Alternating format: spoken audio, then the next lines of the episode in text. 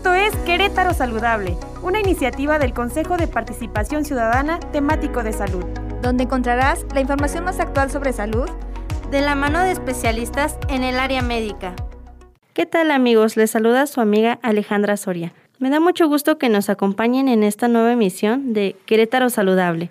El día de hoy abordaremos el tema de diabetes mellitus. Para conocer más sobre este tema, contamos en cabina con la compañía de nuestra especialista invitada, la doctora María Elisa González Rentería, quien es médico especialista endocrinóloga.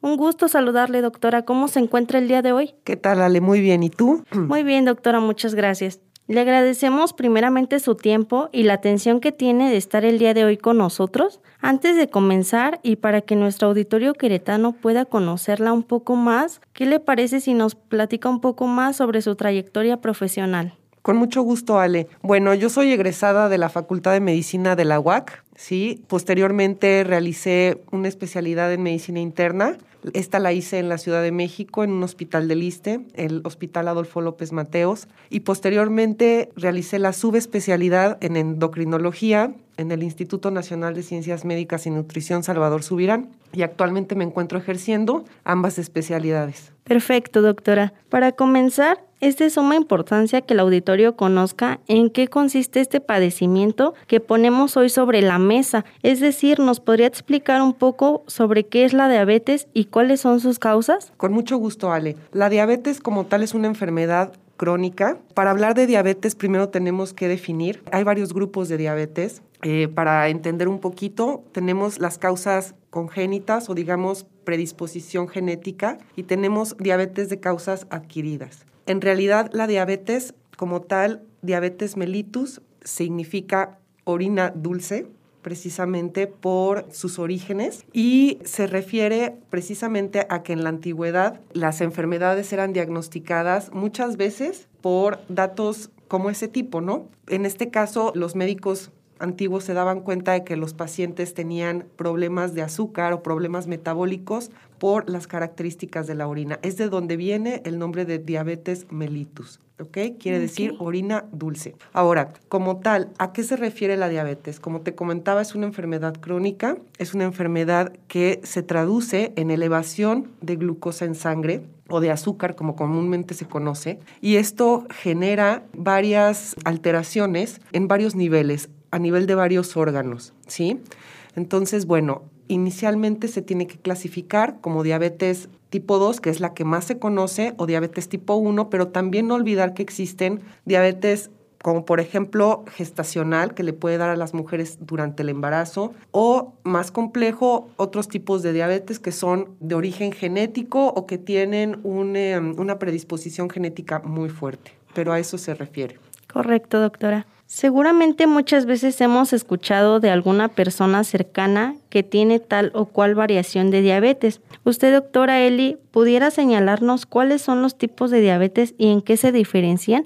Ya nos comentó que existen diferentes tipos. Ahora nos pudiera este, explicar un poquito cómo es que se diferencian. Claro que sí. Este, vamos a clasificar los tipos de diabetes como más comúnmente los conocemos. Diabetes tipo 1, diabetes tipo 2 y diabetes gestacional. La diabetes tipo 1 es aquella que da sobre todo en, en niños, que da sobre todo en población de menor edad. Y esta es un tipo de diabetes con la cual se nace no se nace, pero sí hay una predisposición genética que va alterando durante los primeros años de vida la producción de insulina. En ese caso, se trata de una alteración como tal en la producción de insulina y generalmente se presenta, como comenté, en niños. Por el contrario, la diabetes tipo 2 es una diabetes que conocemos más comúnmente en adultos. Es la típica diabetes que le da a eh, los adultos mayores, le da a los adultos, etc. Sin embargo, este tipo de diabetes tiene predisposición genética, sin embargo, no es lo único importante. Aquí tiene que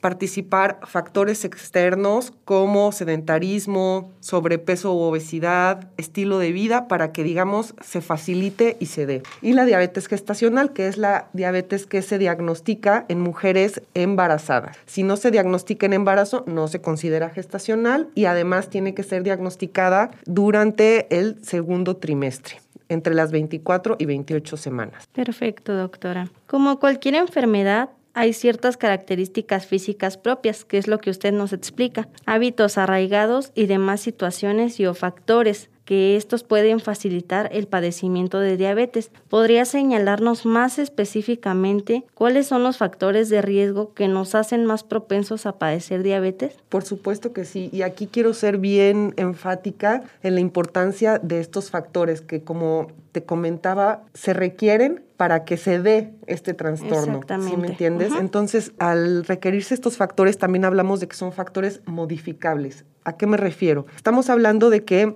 se requiere que una persona tenga cierta predisposición genética. Nosotros como mexicanos somos una población de muy alto riesgo por la genética que tenemos y a eso si se le suma sedentarismo, sobrepeso, estilo de vida, sobre todo, es lo principal para que se genere o se empiece a generar estos trastornos que van a culminar en alteraciones de glucosa. Aquí como principal factor de riesgo te puedo comentar que es el sobrepeso y la obesidad. Es algo en lo que se tiene que trabajar desde todos los aspectos para mejorar hábitos, educación desde la población infantil, porque este es un factor modificable que va a evitar a futuro muchos diagnósticos. Sí. Es importante que al tener sospechas de padecer diabetes acudamos a la brevedad con nuestros médicos para que puedan examinarnos y confirmar o descartar si es que la padecemos. Para identificar las características que pueden darnos indicios de esta enfermedad, ¿puede indicarnos cuáles son los principales síntomas de diabetes, doctora Eli? Claro que sí, mira, generalmente cuando un paciente ya presenta síntomas como cuál, como mucha sed, como orinar de manera frecuente, mucho apetito, pérdida de peso. Eh, estamos hablando de que es un paciente o una paciente que ya está teniendo francas alteraciones de, de glucosa, ¿sí?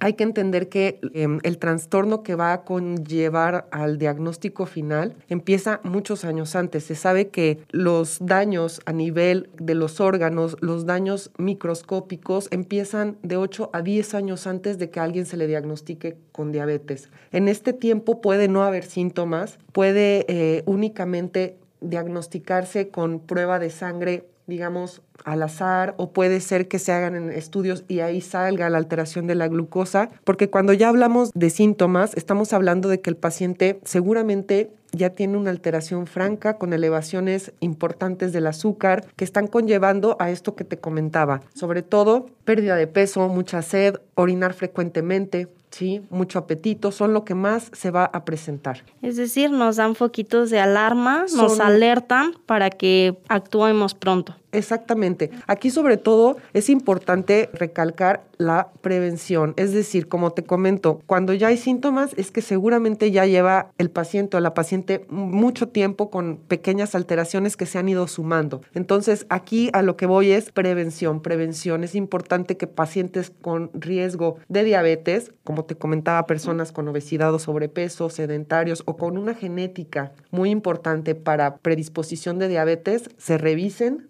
desde antes de tener síntomas, es decir, un chequeo eh, regular. Que tomen en cuenta esos factores de riesgo, vaya. Por supuesto. Existen muchos padecimientos que pueden transmitirse a través de las generaciones, como ya lo estuvo mencionando usted anteriormente. Si uno de nuestros padres, hermanos o hermanas tiene diabetes, podemos tener mayor probabilidad de padecer esta enfermedad, como lo menciona, por la genética. Si nos encontramos en este supuesto, es importante realizarnos exámenes para consultar nuestro estado de salud. Por ello le pregunto, doctora, ¿qué análisis puede realizarse una persona para la detección de diabetes? Ok, Ale, mira, lo principal es, bueno, la, revisión de la glucosa, ¿no? Y la glucosa realmente se puede revisar desde el hogar, con un dispositivo que se llama glucómetro. Sin embargo, aquí no es lo único, ¿no? Entonces, creo que cualquier persona que tenga una genética importante, papás, hermanos, tíos, abuelos, con esta,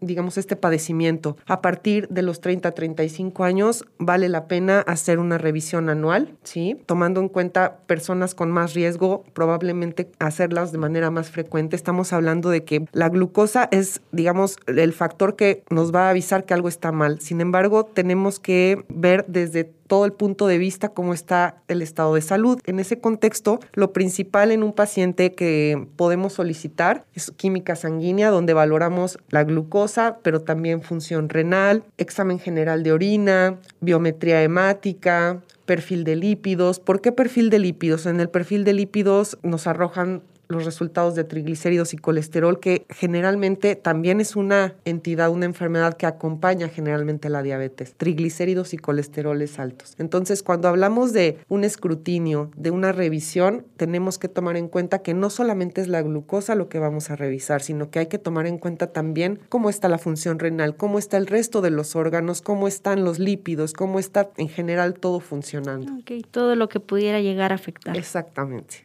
Tras ser diagnosticado con diabetes, debemos entender que probablemente nuestro estilo de vida y hábitos de todo tipo se verán modificados radicalmente para mantener nuestra salud en condiciones óptimas, ya que de no hacerlo el padecimiento puede acrecentarse. Si nos encontramos bajo este supuesto, nos puede compartir cuáles son las complicaciones derivadas de la diabetes. Es decir, usted nos está mencionando anteriormente que afecta varios órganos, y uno de ellos función renal, entre otros. ¿Nos podría explicar un poco, por favor? La población mexicana es especialmente susceptible a la alteración en la función renal como deterioro de la diabetes. Entonces, los, los órganos que se dañan más comúnmente, desgraciadamente, son función renal, es decir, la función de los riñones, que a lo largo del tiempo va haciendo que estos órganos dejen de funcionar adecuadamente, dejen de filtrar, dejen de ser estos depuradores del organismo como tal. Otro aspecto que se daña mucho es la circulación sanguínea, hay alteraciones a nivel de las arterias, hay alteraciones a nivel de la irrigación cerebral, de la irrigación cardíaca, la vista. Es muy común escuchar que alguien tiene comprometida la visión, secundario a problemas de glucosa, secundario a una larga evolución de diabetes, lo cual se puede evitar. Neuropatía, que ¿a qué me refiero con esto? Manifestaciones a nivel de extremidades, sobre todo de pies. Hemos escuchado todos seguramente algún caso de pie diabético, que significa una infección a nivel de los pies, ajá, que ocasiona muchas veces amputaciones, pérdida de alguna extremidad, etcétera. Entonces, como tal, los órganos más dañados podemos decir que son riñones, ojos, las extremidades, pero en general todo se, todo se ve comprometido. Te hablo que desde la circulación.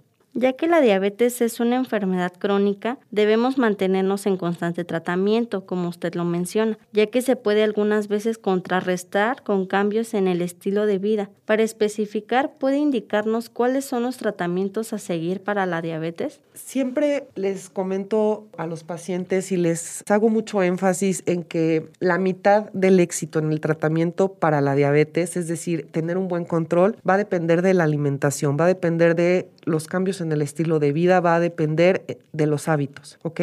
La otra mitad va a depender de lo que los médicos prescribamos, recetemos nuestra enseñanza hacia el paciente, ¿no? Que finalmente tiene que empezar, como te comento, desde los hábitos. Entonces, cuando te hablo de hábitos, ¿a qué me refiero? Principalmente la alimentación, ordenarnos en porciones, en horarios, en calidad de lo que comemos, realizar actividad física. Se recomienda que todos realicemos por lo menos 150 minutos a la semana, ¿sí? distribuidos a lo largo de la semana, por lo menos cuatro días. Y aunado a eso, quien requiera de tratamiento médico se le agrega, ¿no? En este caso, la mayoría de los pacientes ya diagnosticados con diabetes o con alguna alteración metabólica generalmente se acompañan de estas dos líneas, estilo de vida y medicamentos. Hoy por hoy estamos en una época en la que los pacientes que viven con diabetes se benefician de un grupo muy grande de tratamientos. Ya no estamos ahora sí que encasillados en un grupo o dos grupos de tratamiento nada más. Actualmente la diana terapéutica está enfocada a prevenir el daño a, varios niveles, a varios órganos, no nada más a bajar la glucosa, sino a evitar progresión en el deterioro de los riñones, evitar progresión a nivel de la retinopatía diabética. O sea, se enfoca también a evitar muchos otros daños que se van dando a lo largo del tiempo.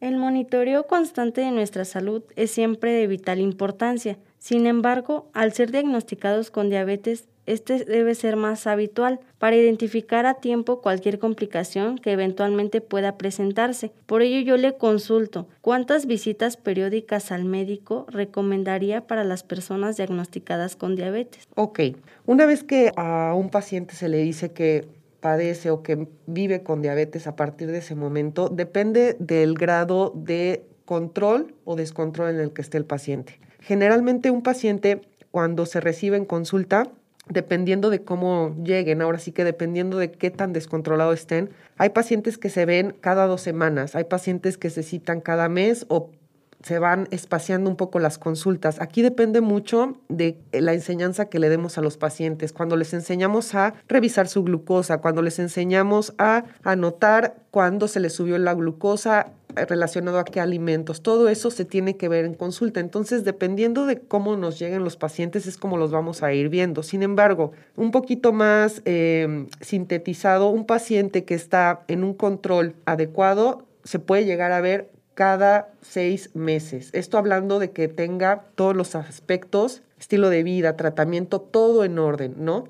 Pero sí nos va a depender mucho la frecuencia de las consultas, el hecho de el control o descontrol con el que lleguen los pacientes. Pero te, te repito, un paciente controlado se puede ver cada seis meses. Perfecto, doctora. Nunca está de más ser precavidos y procurar nuestra salud. Por ello le pregunto y le pido que si nos puede aconsejar qué medidas podemos tomar para prevenir la diabetes. Ok.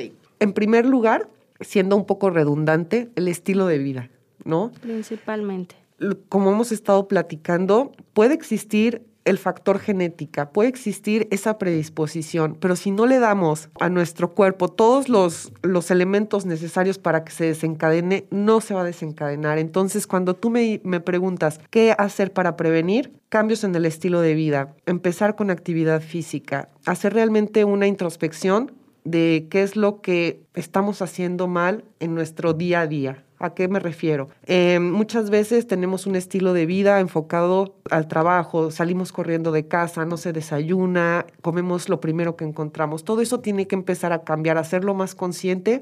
Con eso vamos a evitar sobrepeso, obesidad, aunado a la actividad física. Estos dos elementos creo que son esenciales. Y un tercero, y no menos importante, la educación educar desde la infancia, educar en el hecho de aprender a comer, de saber elegir esto en lugar de comprarme la chatarra. Me explico, o sea, es viene, creo yo, desde, desde lo que le enseñamos a nuestros hijos. Exactamente, desde pequeños. ya ve que en la escuela hasta nos enseñan la pirámide nutricional. Entonces ahí es este, pues el pilar, ¿no? La base fundamental también. Nos enseñan la pirámide nutricional, nos enseñan el plato del buen comer, pero muchas veces al sonar la campana del recreo, en la tiendita de la escuela encontramos una gran cantidad de alimentos con alto contenido de glucosa, de azúcares, grasas, etcétera. Entonces, creo que aquí la prevención va a radicar en lo que comentábamos, pero también quiero hacer mucho, mucho énfasis en la educación a los niños, en educar desde chiquitos. Es muy difícil, no imposible, pero sí es complicado que un adulto aprenda o sea, aprenda a comer completamente distinto a lo que ha vivido desde niño. Entonces, por eso desde la infancia tenemos que enseñarle a los hijos, ¿sabes qué? Ok, vamos a escoger esto en lugar de esto y decirles el por qué, ¿no? Meter esa cultura del cuidado, esa cultura de, de cuidarnos con lo que comemos, con lo que ingerimos. Muy bien, doctora. En definitiva, hemos podido tener una plática muy interesante el día de hoy en compañía de la doctora María Elisa González Reintería. Muchísimas gracias por habernos aclarado nuestras dudas y sobre todo por acompañarnos el día de hoy. Antes de cerrar, ¿hay algo más que le gustaría añadir sobre el tema? ¿Algo más que nos quisiera compartir, doctora? Pues realmente te agradezco mucho la, la entrevista, Ale. Y pues nada, o sea, realmente lo que platicamos creo que estuvo bastante completo en el sentido del mensaje que hay que dar a la población, pero sí, quiero que se queden con algo de esta plática es que nuestra em, educación en hábitos empieza desde la infancia, empieza desde la casa, empieza desde lo que nosotros como padres le enseñamos a nuestros hijos con el ejemplo, cómo ellos nos ven escoger la comida, cómo ellos nos ven con el hábito del ejercicio, cómo ellos nos ven en cuestión de cómo llevamos nuestro día a día, ¿no? Nuestra vida diaria, nuestra actividad, etcétera. Entonces, creo yo que es importantísimo entender que estamos en una situación actual en la que se, tienen que hacer cambios radicales en muchos aspectos de nuestros hábitos para que esto repercuta favorablemente en la salud de la población. Estamos viendo que es imprescindible tener una salud adecuada, un peso adecuado, estar sanos hoy más que nunca por todo lo que estamos viviendo. Entonces, pues eso, empezar desde casa, empezar desde la infancia, empezar a educar adecuadamente a los niños, empezar a fomentar una alimentación adecuada desde las escuelas también. Doctora, le agradezco la información que nos comparte el día de hoy. Bueno amigos, así llegamos al final de este episodio sobre diabetes mellitus. Espero les haya gustado tanto como a mí. Recuerden las plataformas oficiales de Facebook, Spotify y YouTube del Centro Estatal de Participación Ciudadana, donde podrán encontrar este y otros episodios más del Consejo Temático de Participación Ciudadana temático de salud. No olviden estar al pendiente de las videocápsulas que seguimos preparando para ustedes. Soy Alejandra Soria y esto es Querétaro Saludable. Hasta la próxima. Escuchaste Querétaro Saludable. Te invitamos a estar al pendiente de las plataformas oficiales del Centro Estatal de Participación Ciudadana de Querétaro. Para conocer nuestras actividades y los próximos episodios de este programa.